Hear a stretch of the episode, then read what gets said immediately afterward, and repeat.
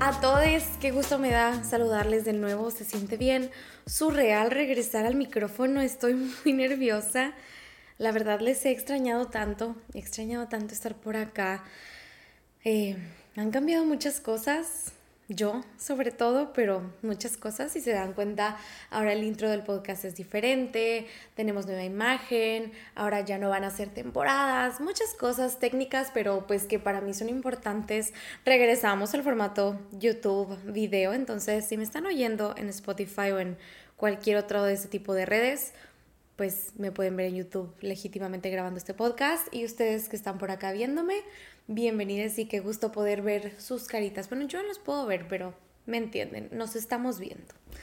Y pues nada, la verdad es que en todo este tiempo, en estos cambios que he tenido, híjole, he sentido como muchas cosas y justo eso quiero platicar un poco. Eh, hay un tiempo muy extraño de mi vida entre la segunda temporada y la tercera temporada que abandoné y ahorita. O sea, como que siento que en este lapso de estos meses, este año, he vivido como 10 vidas diferentes y hay muchas Natalias a las que no reconozco. Entonces, la verdad, en gran parte tuve como un periodo de como de autorregulación emocional porque estaba sintiendo cosas, sigo estando sintiendo muchas cosas que todavía no sé cómo manejar muy bien, si les soy sincera, pero entendí que, pues qué mejor forma que poder practicarlo y trabajarlo que con ustedes, porque probablemente no sea la única que está viviendo todos estos cambios. Y pues nada, o sea, ahora que, que estoy grabando esto, siento que estoy grabando el primer episodio de la primera temporada. Me siento renovada, me siento extraña y mm, hay muchas cosas que siento que les he platicado varias veces que pues el problema nunca es lo que sentimos, el problema es la relación que tenemos con lo que sentimos y como les digo, ahorita estoy teniendo una relación medio extraña, medio curiosa con lo que estoy sintiendo. Entonces, pues ha sido muy interesante este proceso y, y pues vamos a platicarlo. O sea, este es un tema que ya les había hecho en alguna vez en Instagram un post al respecto, pero quiero empezar a profundizarlo un poco porque la verdad es que una de las cosas que más me llegan al consultorio y a la vida y en mi entorno son personas como luchando con todas sus fuerzas por no sentir ciertas emociones que no les gustan cómo se sienten. Usualmente son que la tristeza, que la ira y que el miedo y que la verdad sí pueden resultar como muy abrumadoras si no sabemos cómo qué hacer con ellas o no sabemos voltearlas a ver a los ojos, pero para eso estoy yo aquí, para eso me tienen y estamos ready para trabajarlo. Entonces, pues de nuevo, la verdad es que esto no se los digo por decírselos, esto se los digo porque cada vez que yo pongo una cajita de preguntas en Instagram de vamos a platicar un rato, hay tres preguntas que me llegan todo el tiempo. Primero, ¿cómo dejo de sentirme así de triste? ¿Qué por qué un ex me dejó? ¿Qué por qué mis papás? ¿Qué por qué esto y qué por qué el otro? Todos tenemos muchas razones diferentes para sentirnos tristes y la pregunta siempre es ¿cómo dejo de sentirme triste? La segunda es, ¿cómo le hago para no tener miedo a inserte cualquier situación? Que porque voy a empezar las prácticas en la escuela, que en la escuela en general, que para la vida adulta, que para decirle a alguien que me gusta, que para... Es cómo dejo de sentir miedo. Y la tercera es cómo le hago para perdonar y para dejar de sentir odio o rencor a alguien en cierta situación. O sea, como que la ira también nos causa mucho tema y mucho conflicto y cada vez que las leo, la verdad, yo siento que se muere un hada adentro de mí. Algo dentro de mí truena, porque siento que no estoy haciendo mi jale adecuadamente como psicóloga cuando estas cosas pasan. Porque yo lo que quiero comunicarles con todo mi corazón es que no hay necesidad de dejar de sentir las emociones. Eso es algo como muy peligroso, el desear dejar de sentirlas, porque las vamos a sentir toda la vida. Y si no aprendemos a manejarlas, vamos a tener temas con ellas toda la vida. Entonces, de nuevo, para eso estoy yo aquí. Y la verdad es que les digo esto porque yo no sé si a veces lo que esperan es que yo les dé como una estrategia de primero vas a hacer esto y luego vas a hacer esto y luego el otro para tirar esa emoción a la basura y para ya decir como, ah, bueno, ya la superé ya no la estoy sintiendo. Cuando la verdad es que cualquier expectativa de erradicar una emoción, ya la tenemos de perder, ya vamos perdiendo y no existe, o sea, les va a fallar. Porque, pues la verdad es que una narrativa muy diferente para abordarlo sería como si me pidieran herramientas para afrontar esas situaciones. De, oye, ¿cómo le hago para afrontar este miedo, para atravesarlo sin tanta angustia? ¿O cómo le hago para atravesar esta tristeza sin sentir que se me cae el changarro completo? Entonces, no sé si me estoy dando a entender, espero que sí, con esta diferencia de narrativas de cómo le hago para dejar de sentir y cómo le hago para sentir mejor, cómo le hago para vivirlo mejor. Esa narrativa nos va a cambiar la vida. Entonces, cuando queremos como atravesar una emoción, no me voy a cansar de decirles que el problema no es esa emoción. No es lo que, lo que estamos viviendo, sino la manera en la que estamos atravesando eso que estamos viviendo. Y la verdad es que como las emociones no son el problema, te tengo la mala noticia de que las vas a sentir muchas veces a lo largo de tu vida por muchas razones. Y al reconocer que las, las emociones son parte intrínseca de la experiencia humana, vamos a poder aprender a observarlas sin juzgarnos, porque lo primero que pensamos cuando sentimos una emoción que, que es incómoda es, hay algo malo en mí. Yo estoy mal por sentir tanta ira, yo estoy mal por seguir sintiéndome triste, ya debí haberlo superado como si hubiera un tiempo adecuado para superar las cosas o no, para sentir las emociones o no. Y empezamos a verlo como, como si algo estuviera algo mal en nosotros, como si las experiencias humanas no se vivieran a través de las emociones. Todo lo que hacemos lo, lo vivimos e interpretamos a través de las emociones. Entonces, ¿qué vamos a aprender? Atravesarlas mejor, no a dejar de sentirlas. Eso no existe. Alguien nos enseñó en algún momento porque se le dio la gana a esta cultura y a esta sociedad decirnos que la felicidad es la única forma correcta de vivir y que esa es la meta y como que siempre debes estar feliz. Tanto que lo primero que hacemos cuando alguien nos dice que está triste es querer animarlo. Ay, ¿qué puedo hacer para que te sientas mejor? Ay, ¿qué puedo hacer? Vámonos para acá, vamos aquí y allá. Y está bien, o sea, a veces distractores cuando todavía no sabemos estructurar las emociones están bien, pero fíjense cómo nuestra primera reacción cuando alguien más nos comunica esa emoción es un ¿cómo hago que dejes de sentirla? Y ese nunca ha sido el punto. Esto es tan grande que le hemos llamado a las emociones como me siento bien o me siento mal. Cuando, cuando decimos me siento bien es estoy feliz y cuando me siento mal es todas las demás gama de emociones que hay para aventar para arriba. Entonces, desde ahí en nuestro lenguaje ya nos estamos predisponiendo bastante a tener una mala relación con las emociones, a verlas como una posición negativa, a verlas como una como algo malo, cuando las emociones solo son no es ni bien ni mal, no nos sentimos ni bien ni mal, solo sentimos cosas y cuando entendamos que debemos aprender a convivir con lo que sentimos, va a cambiar la narrativa. A ver, este tipo de, lenguaje, acuérdense que el lenguaje es la forma que tenemos de conectar con la gente de nuestro entorno y de interpretar nuestro entorno, de darle como un significado. Entonces, si nuestro lenguaje intrínsecamente ya tiene una narrativa de bueno o malo, pues no, no quiero que nos sorprendamos de porque no sabemos cómo lidiar con las emociones propias. No sabemos lidiar con las ajenas, menos con las propias. Entonces, creo que, que estamos tan acostumbrados a huir de ellas que precisamente esa costumbre de huirles nos hace sentirnos tan terriblemente agobiados y angustiados cuando no estamos pudiendo hacerlo. Pero la clave no es esa.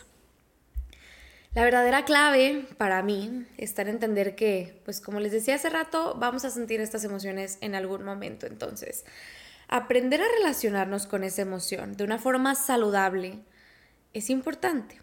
En el proceso de aprender a regularla y aprender a vivirla de una forma saludable, nos vamos a dar en la madre dos o tres veces. O sea, vamos a tener momentos en los que estallen, en los que nos dominen y en que nos arrastren una que otra vez pero dejar de sacarles la vuelta porque no son nuestras enemigas nos va a hacer entender que son, es parte de lo que somos. Lo que sentimos es parte de lo que somos y no dejo de preguntarme por qué tendríamos que rechazarlo. ¿Por qué estás intentando rechazar una parte de ti? quisiera poder decirte qué hacer directamente. Quisiera poder decirte de, oye, estas son las herramientas y estas son las estrategias adecuadas. Pero la verdad es que no hay nada así. Creo que eres tú quien me va a contar a mí cómo, cómo atraviesas esas emociones. Porque, a ver, yo te puedo decir, sabes que, mira, para la ira, lo que debes de hacer es, te vas a ir a un lugar en donde puedas romper todo lo que encuentres y vas a gritar y golpear la almohada y patalear y decir y hacer y deshacer. Pero a lo mejor lo que tú necesitas para sobrellevar esa emoción en realidad es escribir todo lo que te está haciendo sentir ese enojo y escribir hasta que la mano sientas que se te va a caer. Entonces, si yo te digo que hagas una u otra, no va a funcionar.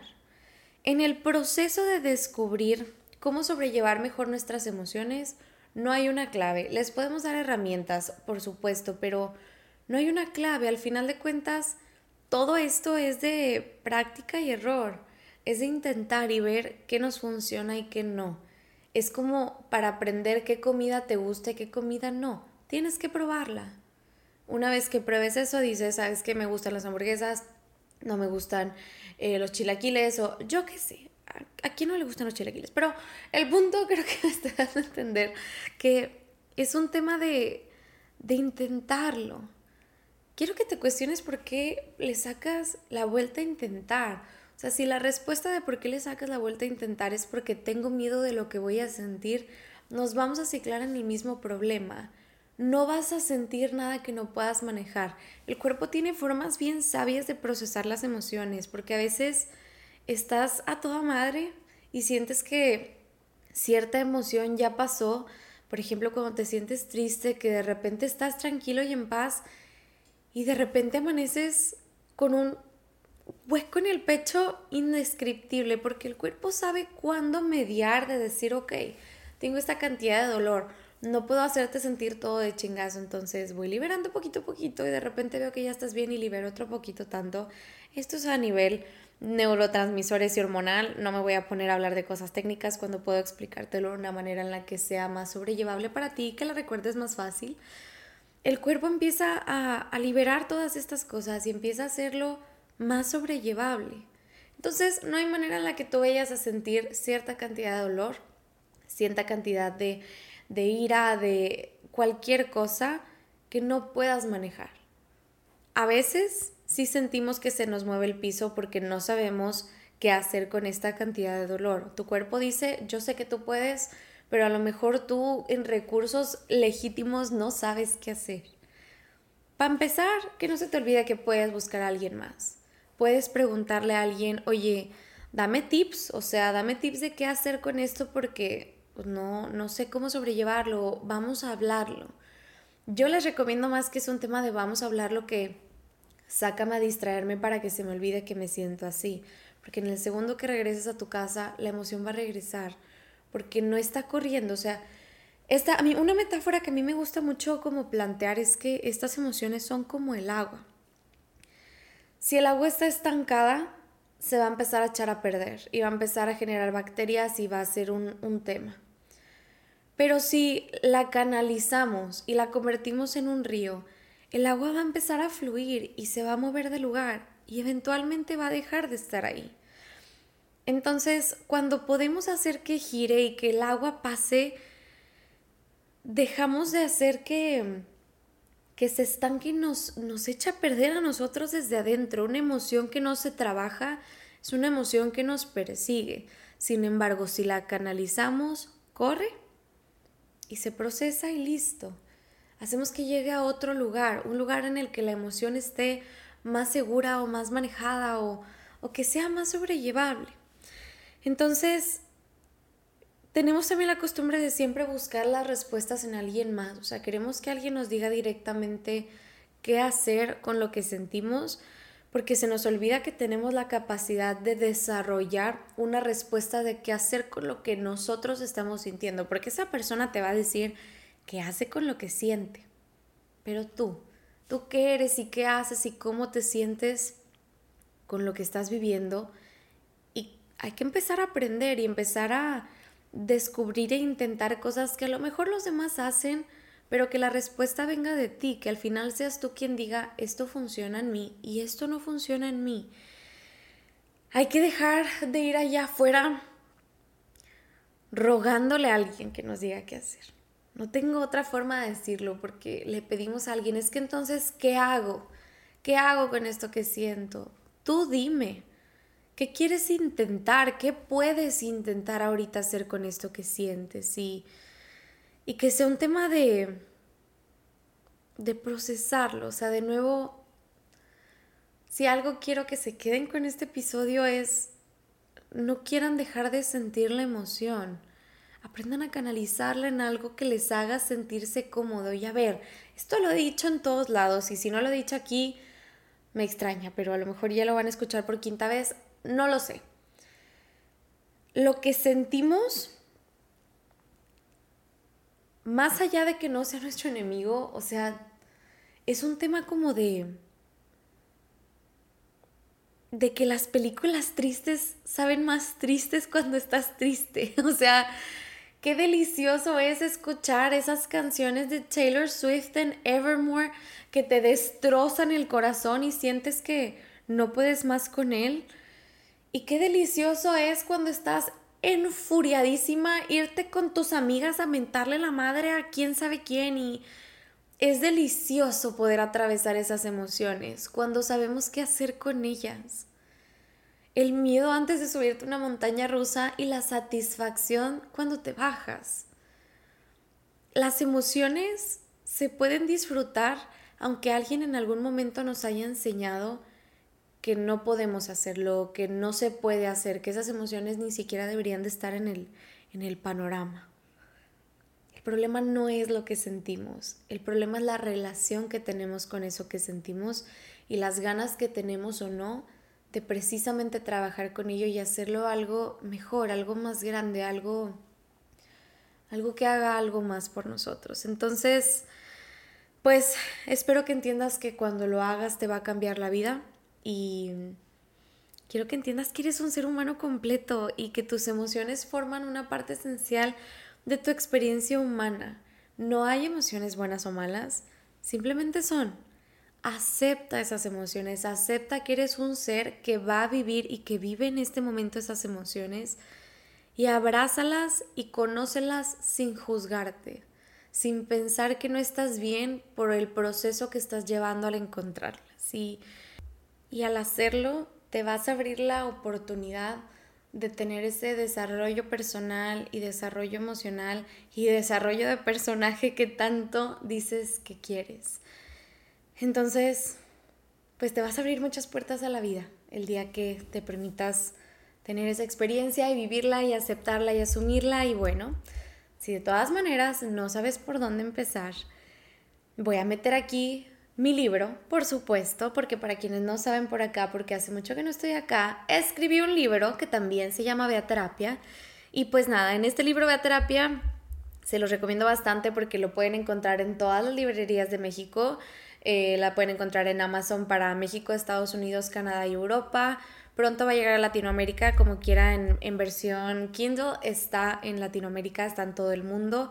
Y pues nada, o sea, me siento muy emocionada porque este libro precisamente les puede dar las herramientas que están buscando. Es un libro interactivo que creo que les puede gustar bastante. Les va a ayudar a, a cuestionarse a sí mismos, cómo hacerse las preguntas correctas, aunque no tengan todavía las respuestas. Entonces, pues les recomiendo mucho mi libro. Eh, les agradezco mucho, te agradezco a ti mucho que estés por acá porque la verdad es que para mí es muy, muy bonito saber que a pesar de que voy y vengo, tú decides estar por acá. O sea, verdaderamente su apoyo, tu apoyo y tu cariño es para mí invaluable y pues nada, nos estaremos viendo por acá ya no va a haber temporadas, ya solo va a haber podcast de aquí a que sea diciembre, yo creo, y que elija tomarme vacaciones. Nos vamos a ver por acá una vez a la semana y bueno, ya sabes que me puedes encontrar en todas mis redes sociales, en Instagram, en TikTok, en Threads, en YouTube, en donde sea me encuentras como psic de psicóloga Natalia Molina, Natalia con TH y por allá nos estaremos viendo. Gracias por estar aquí conmigo, gracias por aprender de la vida conmigo y pues nos veremos pronto. Que tengas muy bonito día, tarde, noche, en donde quiera que estés. Bye.